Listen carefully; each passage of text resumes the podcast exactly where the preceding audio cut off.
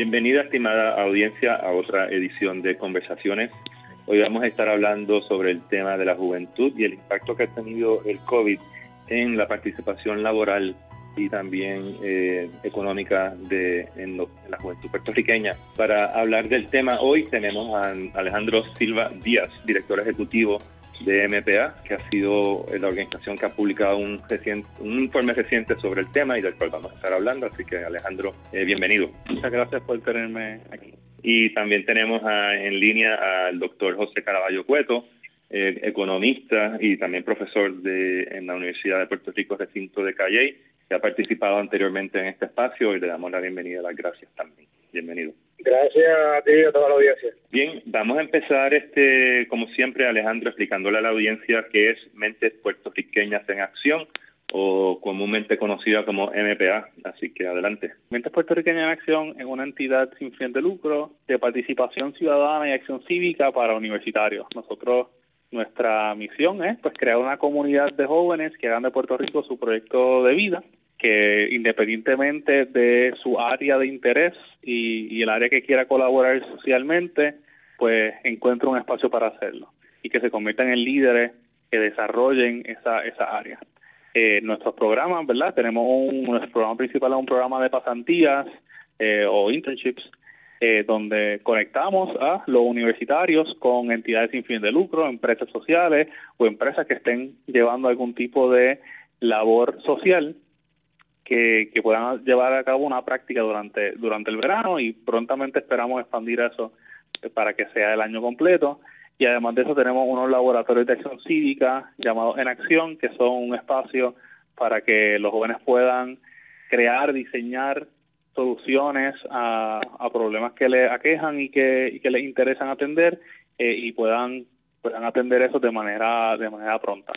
Eh, además de eso hacemos conversatorios, hay unos eventos que hacemos que se llaman Café Conciencia, hacemos eventos de vez en cuando cuando surge un, tema que es de importancia eh, y, así es que involucramos a, la población. Excelente, excelente. Vamos a recordarle a nuestra audiencia también eh, que estamos grabando este programa en medio de la semana quizás más este álgida y confrontacional que ha estado que pasado Estados Unidos, ¿no? Este, estamos grabando en medio de seis, ya, seis o siete días de demostraciones este, violentas que precisamente van a la raíz de las inequidades eh, y la falta de participación de algunos sectores de la sociedad norteamericana, eh, esencialmente los hispanos jóvenes y también este, afroamericanos. Así que esta conversación que vamos a tener hoy también está enmarcada en, ese ámbito y seguramente pues estaremos entrando y saliendo de, de ese tema. Eh, Vamos directo eh, y estaríamos, estamos en espera ¿no? para que José eh, reaccione rápidamente al estudio que, eh, que eh, Mentes Puertorriqueñas en Acción ha hecho eh, con respecto a la juventud y el COVID. Así que danos, Alejandro, danos los titulares y entramos ya con las reacciones del doctor Caraballo y, las tuyas propias. Por supuesto, mira, pues nosotros, eh, ¿verdad? Para el que no sabe del estudio, luego de, de unas semanas que comenzamos la cuarentena, pero nosotros quisimos aprender sobre cómo, cómo estaban pasando los universitarios, qué necesidades, qué retos estaban enfrentando.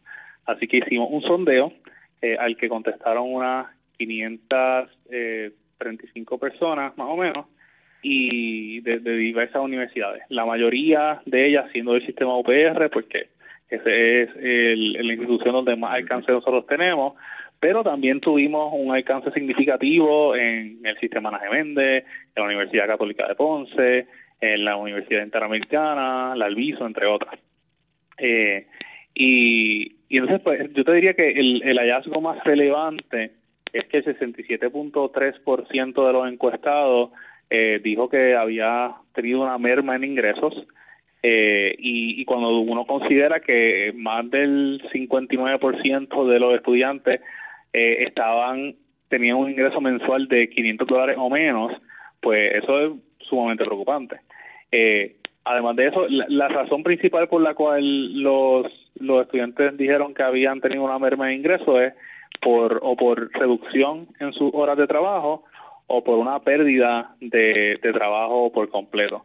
Eh, nosotros hicimos una, un cálculo diagnóstico de una tasa de desempleo eh, eh, causada por el COVID, de quienes habían perdido el empleo de los que ya estaban trabajando antes de la cuarentena, eh, y, calculamos que era de un 44.4% eh, creo que era. Y, y pues esa, esa tasa de desempleo es súper alta, entonces, eh, pero también tiene sentido, porque la mayoría de los estudiantes comienzan a adquirir experiencia profesional en, en, en entidades como venta por mayor, servicio al cliente, que sabemos que son algunas de las industrias que más afectadas por la cuarentena y que quizás son de las que más se van a tardar en recuperarse. Eh, así que eso, abuelo de pájaro, esas son como que quizás las más relevantes. Eh, también te diría algunas otras cosas que, vimos fue que muchos de estos estudiantes eh, regresaron a vivir a su casa de, sus padres o de algún familiar eh, a causa de la cuarentena, lo cual significa que muchas de estas familias están eh, adoptando la carga económica. Eh, y, y, también sabemos que muchas de estas familias, pues también eh, los padres o los tíos o los familiares perdieron eh, su empleo reducción de horas, así que en algunas ocasiones el mismo estudiante tiene que aportar a, a esa carga económica que, que han sufrido los, en, el, en el hogar. Eh, también sabemos, hace tan reciente como esta semana, se han, han salido las noticias del, del cierre de, de las residencias de la Universidad de Puerto Rico. Eso es algo que nos preocupa porque aunque no sean tantísimos estudiantes los que están en eso en esa residencia, pues sabemos que hay estudiantes internacionales, estudiantes que eh, pues que están regresando una a unas condiciones eh, de familiares que no son idóneas eh, y también que eso aumenta la incertidumbre de estudiantes de poder terminar sus próximos semestres. Aunque la mayoría de los estudiantes encuestados en nuestra en nuestro sondeo dijeron que sí, que, que habían podido terminar el, el, semestre, no lo hicieron sin dificultades. Muchos tuvieron que usar un celular, otros una computadora prestada, eh, otros que no tenían el internet que era necesario. Sabemos que si estamos todo el tiempo en videoconferencia, pues se requiere una capacidad de internet más alta y en Puerto Rico existe una brecha digital de la que se habla muy poco, eh, porque no, el Internet no llega a todas las áreas, sabemos que hay áreas rurales que tienen menos señal, también sabemos que hay áreas empobrecidas que no pueden pagar Internet de alta calidad. Eh, entonces, pues sí, un estudiante puede decir, pues yo, yo, yo me fajo lo que es este semestre, pero el semestre que viene va a ser igual, quizás vale la pena tomarme, eh, tomarme ese semestre. Eh, y así, entre otras cosas que seguiremos hablando eh, en, la, en la entrevista, pero eh, esos son como los datos más relevantes que encontramos. Sí, gracias Alejandro y, doctor Caraballo Cueto. Estos temas que en este estudio que ha publicado MPA resuenan posiblemente con mucho de la investigación que usted ha hecho y usted también es, es profesor universitario, así que ha visto posiblemente de primera mano lo que aquí se dice. Sí, eh, fíjate, me gustaría empezar enmarcando este, esta discusión por lo que hemos visto, sobre todo a nivel de Estados Unidos y luego a nivel de Puerto Rico. A nivel de Estados Unidos, eh, desde la Primera Guerra Mundial, eh, las generaciones, pues, eh, según iban naciendo nuevas generaciones, esas nuevas generaciones eh, estaban mejor económicamente que las generaciones eh, anteriores. Y eso es lo que llamamos en economía movilidad social. no es que yo me pueda mover de a sino que, pues, ha habido progreso material entre generaciones. Eso también ocurrió en Puerto Rico desde que comenzó Manos a la Obra. Esta generación de Manos a la Obra estuvo mejor que la generación de la caña eh, que la había precedido. Luego, pues, la generación de las petroquímicas estuvo mejor que la generación de Manos a la Obra. La generación de las 936 estuvo mejor económicamente y, y esto pues obviamente hablando en promedio porque no, siempre hay eh, casos que, que se salen del promedio, pero en promedio esa generación del 936 también estuvo mejor que la generación anterior, sin embargo ya empieza, una vez empieza a desindustrializar a Puerto Rico y se queda Puerto Rico sin un motor económico eh, fuerte, pues entonces nace esta nueva generación que muchas personas le llaman los centennials o la generación Z, que esta está peor que las generaciones eh, anteriores. Y eh, contrario a lo que se pensaba antes, pues que estas generaciones pues eran vagos y, no les gusta trabajar, para mí esta generación Z son unos fajones. eh, porque yo, por ejemplo, tengo que darle clase a mis estudiantes. Tengo estudiantes que este año eh, empezamos, empezamos bajo la amenaza de los terremotos y de hecho algunas clases temblaban. ¿sí? Imagínate que está cogiendo una clase sentado, usted no sabe si ese momento es que va a empezar a temblar. Luego, de la noche a la mañana, tuvimos que irnos a, a, dar clases en línea. Y un día cuando estoy viendo en línea, yo digo, yo me recuerdo de que ella, él, aquellos, eh, también cogieron clase conmigo en la oscuridad, eh, porque pues tuvimos varios, varios meses esperando que establecieran el servicio eléctrico en, en Calle y no pasó. Entonces pues, tuvimos que lanzarnos a dar clases así. E, eso fue después del huracán. Y yo digo, wow, estos muchachos han pasado las mil y una para lograr tener su grado académico. Y no solamente eso, sino que también han tenido, como señala el informe que discutió Alejandro, que muchos de ellos tienen que trabajar para poder eh, estudiar. ¿Y dónde trabajan estos jóvenes hoy día? Pues muchos de ellos trabajan en restaurantes, eh, en, el comercio al detalle y son precisamente muchos de los sectores económicos que se vieron impactados más fuertemente con el cierre forzoso que trajo eh, la cuarentena. Y pues si hubiésemos tenido un gobierno que bien planificado, eficiente, pues uno dice, bueno, pues pues no pueden trabajar, pues solicitan el seguro del desempleo y ahí tienen un recuadro de dónde sostenerse. Ya sabemos lo que ha pasado con la solicitud de desempleo. Después de dos meses todavía existía un cuello de botella. Eh, y eso pues lo que hizo fue precarizar eh, eh, estos estudiantes que, que de, que de por sí tienen que llevar una vida austera para poder estudiar por el aumento en, en el costo de, de, estudiar, en el costo de la matrícula, por los bajos salarios que en los sectores donde están ubicados, por el aumento también en, en el costo de los materiales, de los libros. así que eh, es un sector que ha estado contra viento y marea tratando de estudiar más y definitivamente en promedio eh, esta generación, a pesar de que es verdad la, en, en, esta trayectoria que estaba contando de la historia económica reciente de Puerto Rico es la peor que está. Eh, a pesar de eso es la que más estudia y cuando uno mira los logros educativos tienen logros educativos mayor que las generaciones anteriores y ha sido así a contrapelo esa esos logros eh, educativos. Y Alejandro, eh, reaccionando a lo que el doctor Carvalho Cuento acaba de decir, esta generación eh, y el riesgo de volver a utilizar este vocablo, ¿no? Resiliente, eh, se ha forjado, ¿no? Contra viento y marea y, y, y se ha, pues, vamos a decir así, endurecido. Ha sido una, una generación que ha tenido que madurar, como dicen en la calle, a la cañona, a la fuerza eh, y cuando tú hablas con ellos, ¿no? Y, haremos referencia al estudio, seguiremos hablando del estudio, pero cuando tú hablas con ellos, eh, ¿qué tú oyes, qué tú sientes, cuáles son sus frustraciones, cuáles son sus sueños? Eh, mira, esto y, y, lo digo de esta generación, pero esto no es necesariamente exclusivo de esta generación. eh, los millennials también y, por lo menos una generación antes también. Eh, esto es la gasolina, realmente. Nosotros nos criamos, o sea, yo no recuerdo haber crecido en un momento donde a mí me dijeran, ah, las cosas están bien. Este, quizás estaba mejor que ahora, pero como que siempre lo que yo escuchaba en la radio, lo que decían en familia, en, en las actividades familiares, con la amistad de, de mis padres, es que digan, la cosa está mala, hay que tener cuidado, hay que estar ahorrando para las vacas flacas, y como que las vacas flacas siempre estaban ahí.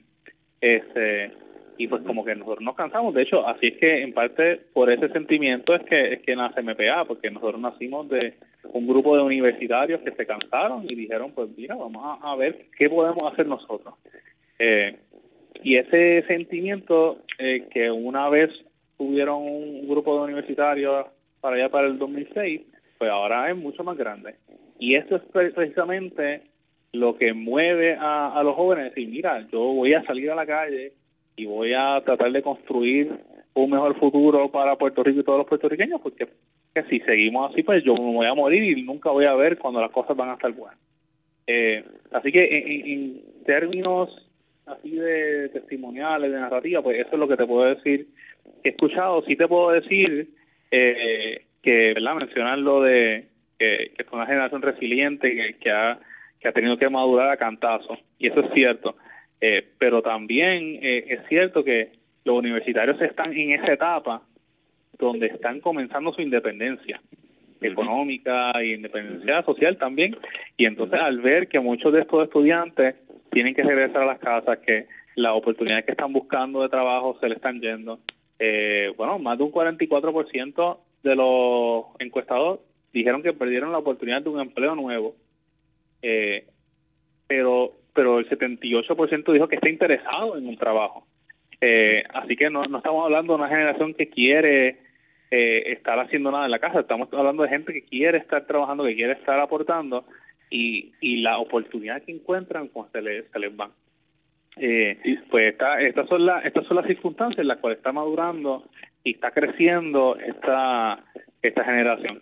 Eh, y algo que quiero añadir a lo que dijo José eh, que él habló de, ¿verdad? Habló de las ayudas de desempleo y que las ayudas de desempleo no están llegando. Bueno, también es cierto que muchos de estos estudiantes no cualifican para el desempleo mm. porque, eh, bueno, primero porque hubo una reforma laboral que aumentó el tiempo que tienes que pasar trabajando para poder tener beneficio de desempleo eh, y no necesariamente estos estudiantes en esos primeros años de experiencia llegan a ese tiempo, muchos son pasantías de, unos meses y, ahí se acaba. Eh, pero también es que se ha dado, cada vez es más popular contratar por servicios profesionales. Y eso se hace, ¿verdad? Yo, yo apoyo mucho el emprendimiento eh, y, y se utiliza mucho el, los servicios profesionales para fomentar el emprendimiento, pero la verdad es que en la práctica no se trata de esa manera. Muchas personas que trabajan con servicios profesionales eh, los tratan como empleados eh, que tiene, quizás no le pueden exigir un horario legalmente, pero como que si tú no operas en este horario, pues no, no cualificas para trabajar. Entonces esas personas tampoco tienen eh, apoyo de desempleo, aunque eh, sabemos que ahora el PUA sí se le dio a los servicios profesionales, pero si no lleva mucho tiempo, pues lo más seguro no sabe ni cómo pedirlo. Y doctor Caraballo, eh, usted pues ha estudiado las políticas no de inserción eh, laboral eh, que en términos de, de, recomendación de política pública, porque después a hablar también de cómo el sector privado puede también este, incentivar la integración de, de esta juventud en la fuerza laboral, pero desde el punto de vista de política pública, ¿cuáles son algunas de las recomendaciones más inmediatas y más este, operacionables ¿no? Eh, o ejecutables que se puedan hacer en estos momentos para atender esta situación? Bueno, el, el gobierno de Puerto Rico tenía un centro eh, que ahora está bajo el Departamento de Desarrollo Económico en esta idea de que centralizando el gobierno iba el gobierno iba a funcionar mejor. La realidad es que por lo menos las teorías que yo he leído de administración pública y, haciendo la, nota al cárcel que yo no soy especialista en administración pública, pero lo que he leído dice que un gobierno descentralizado, que no es lo mismo que un gobierno grande, tú puedes tener el mismo el mismo tamaño de gobierno, pero descentralizado, puedes tener el mismo tamaño centralizado. O aquí se pensó que si lo centralizaba iba a dar mejor resultado. Eh, y ese y esos centros que, que, estaban antes eh, como una entidad independiente dando servicio a la juventud, sobre todo de cómo hacer esa transición al mundo laboral, pues hoy día ya no están, están dentro de, del Departamento de Desarrollo Económico y realmente yo no sé eh, si eso ha sido efectivo o no, pero me parece que es hora de, medir resultados eh, en la actualidad con los resultados anteriores y ver cómo nos eh, va, va eh, mejor en términos de política pública. Igual sucedía con OCAP, que era la esta entidad que organizaba varias actividades para los gobiernos municipales, que también tenía su propia eh, escuelita dentro, yo llamo escuelita porque era un, centro de innovación social que eh, daban talleres que eran importantes para eh, insertar a los jóvenes en el mundo laboral. Se cerró esa entidad, no se sabe quién está dando esos servicios hoy día. Pero me parece que esos centros eh, son muy importantes porque hay eh, una brecha entre lo que pide el mercado el sector privado y lo, y lo que los jóvenes que salen, que no tienen experiencia, necesitan. Y a mí me parece que cosas tan sencillas como cómo preparar un, un resumen, que usted no envía un correo electrónico sin, sin carta de presentación, son áreas que son muy muy puntuales, pero muy importantes para poder hacer esa transición al, eh, al mundo laboral. Y me parece también que es importante eh, medir un poco cómo vamos a, a trazar esa, esa, ese puente entre las nuevas eh, destrezas que requiere el mundo laboral y las que y las que se están enseñando a nivel de la educación. Allá, por ejemplo, la Universidad de Puerto Rico creó en Aguadilla un instituto de aeronáutica aeroespacial porque allá se estaban haciendo y, está creciendo un nicho en ese en ese subsector industrial, eh, pero hace falta unas destrezas específicas para eso. que se creó y ya pues, prácticamente todos los estudiantes que pasan por ese certificado salen con un empleo. Eh, así mismo pues, hay que seguir explorándolo. Eh, y es interesante que el Departamento del Trabajo tiene unas estadísticas de las áreas que van a estar en, en crecimiento en los próximos años, eh, las áreas que ahora mismo están en demanda y eh, versus eh, lo que se está ofreciendo por otro lado a nivel de las universidades, pero no me parece que haya mucha comunicación, sobre todo en la actualidad, entre lo que están recogiendo estos estudios y lo que se está ofreciendo, me parece que es importante tirar ese, ese puente para poder mejorar esa transición al mundo laboral. Y, ciertamente, pues, eh, doctor, estamos hablando de movilidad eh, laboral, movilidad social, eh, y no, no parece haber una estrategia ordena, ordenada, ¿no? De, de, inserción laboral y de transición y de movilidad social para los jóvenes universitarios hacia la hacia, hacia el espacio laboral, en parte también porque cada universidad también tiene sus propios retos y ha sido un poco difícil articular desde la universidad privada y desde la del Estado, este, y con y con el gobierno una política ¿no? de, de eh, laboral de la juventud. ¿Qué, ¿Cuál ha sido su experiencia, doctor, en ese y, y, y qué, ha, qué ha estado estudiando usted al respecto en esa en términos de, de, esa coordinación de las universidades y, y, el, y el mercado laboral? Bueno, a mí me, me parece, yo, yo en, en los siete años que llevo en la Universidad de Puerto Rico en Calle, eh, una vez recuerdo que fue un secretario del trabajo a presentarnos los hallazgos de ese estudio y mira, mira por dónde van las tendencias, creo que están necesitando eh, en, el sector privado. Sin embargo, eh, los datos que nos trajeron eran a nivel agregado de todo Puerto Rico y aquí hay unas diferencias regionales eh, bien grandes. A mí me parece que hay que continuar esa conversación que, que hace tiempo que no se retoma eh, estoy hablando de la última vez fue hace como cuatro años, eh, que nos invitaron a, a, varios profesores, incluyendo a nosotros que estamos en administración de empresas, eh, y retomarla y, poder volver a, articular una mejor coordinación entre la oferta y la demanda laboral para lo que son nuestros jóvenes y, y eh, prepararlos mejor para lo que es también el emprendimiento. Hoy día, pues, eh, hemos visto que muchas de las eh, empresas, por lo menos en el sector agrícola, que han podido sacarle provecho y, seguir adelante en medio de, esta pandemia, son empresas de jóvenes que eh, han aprovechado el Internet, el comercio electrónico para poder mercadear mejor sus productos y, llevar eh, directamente al, consumidor final, que, representa incluso un mejor margen de ganancia que vender los mayoristas sus productos agrícolas.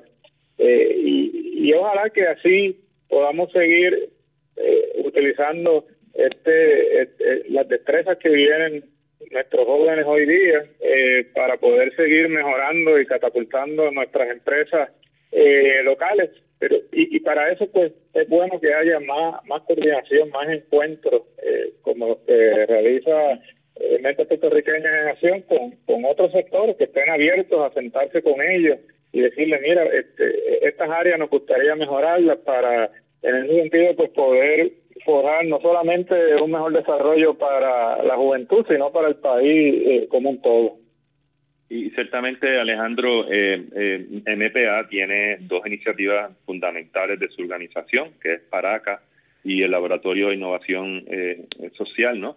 Eh, cuéntanos un poquito cómo ambas iniciativas han buscado educar eh, sobre emprendimiento a los jóvenes y segundo, cómo el sector privado se ha podido involucrar para insertar a estos jóvenes en, el ecosistema de laboral eh, privado. Pues mira, nosotros no necesariamente somos una entidad que nos dedicamos al emprendimiento per se, pero sí lo enseñamos como una herramienta de cambio. Hay muchas herramientas de cambio, muchas herramientas para crear y poner a, a, a correr un proyecto con impacto social, el empresarismo y emprendimiento es uno de ellos, y nosotros pues siempre traemos eh, personas que hablen de eso, que, que si identificamos estudiantes que les interesa ser emprendedores, pues también los conectamos con las entidades que, que desarrollan empresarios, como me ocurren así de primera, Grupo Guayacán, Víctima Solidaria, Centro de Emprendedores, etcétera. Este, eh, y, y, en cuanto a qué hecho el, sector privado, pues ciertamente eh, insertarse a, proveer oportunidades de trabajo. El programa de nosotros de verano, que es un programa internado, pues permite al estudiante tener experiencia profesional de su interés a la misma vez que se va desarrollando como un ciudadano activo. Y, y pues el sector privado y también el no solamente el sector privado, también hemos tenido algunas agencias de gobierno y entidades sin fin de lucro que se insertan y proveen esta experiencia.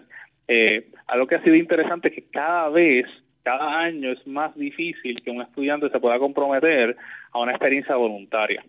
Eh, antes, cuando nosotros empezamos, pues sí, hacían todos los, casi todos los, las experiencias de pasantía, eh, pues eran un voluntariado eh, pero a medida que la economía ha ido sufriendo y que cada estudiante tiene que aportar un poco más, pues, pues nos dicen, mira, me encantaría participar de tu programa, pero necesito eh, algún tipo de remuneración para apoyar en casa.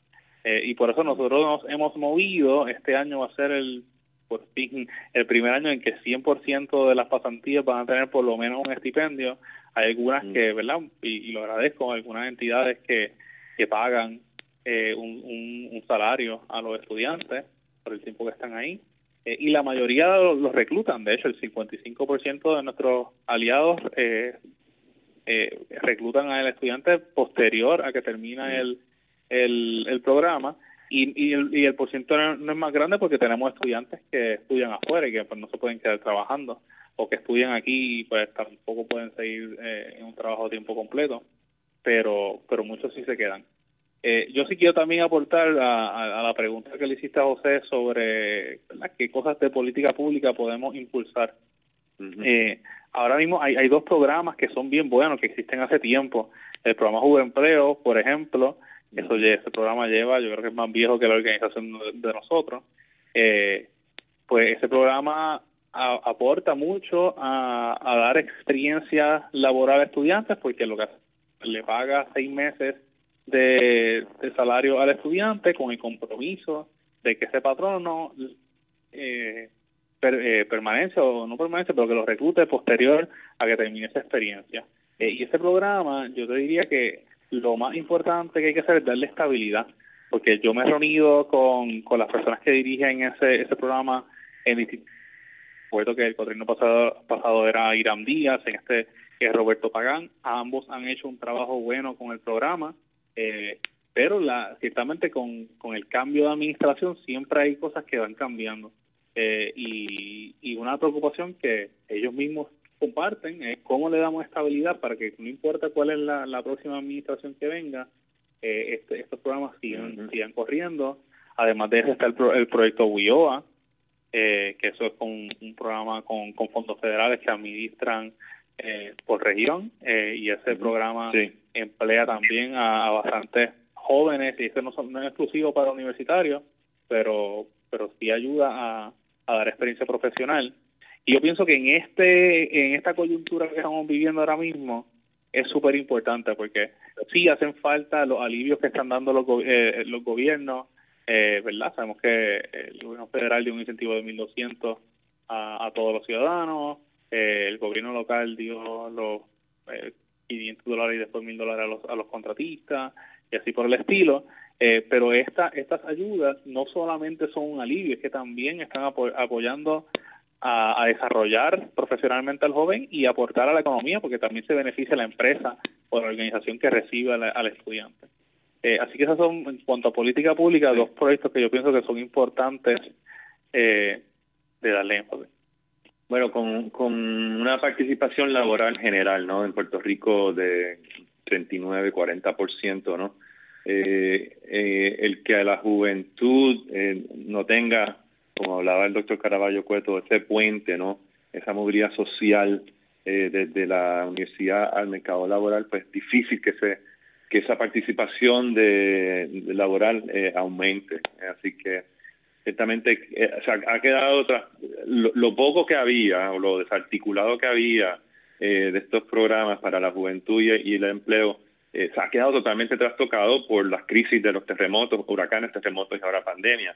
Y por eso el estudio de, usted del MPA pues es tan importante que se resalte para volver a traer sobre la en la palestra pública que hay que retomar este camino ¿no? de inserción eh, laboral de la juventud y de la movilidad social. A, ambos, muchísimas gracias por estar en conversaciones. Alejandro eh, Silva Díaz, eh, director ejecutivo de MPA, y el doctor José Caraballo Cueto, profesor de la Universidad de Puerto Rico, recinto de Calle. Gracias a ambos por estar acá en conversaciones. Gracias, Gracias y aprovecho también un minutito para felicitarte a ti, a tu familia, a todo el personal que trabaja en Nuevo Día por, por los 50 aniversarios, que no, no es poca cosa después de tanta eh, crisis que hemos pasado en el país, seguir 50 años operando. Así que enhorabuena y que sean 50 años más. Muchísimas gracias y este trabajo no sería posible si no fuese por personas como ustedes, que son los que están haciendo a un Puerto Rico eh, nuevo también. Así que estén bien, estimada audiencia, manténganse en, en salud, protegiéndose y en sintonía con conversaciones donde seguiremos discutiendo los temas de este Puerto Rico nuevo y emergente. Hasta la próxima.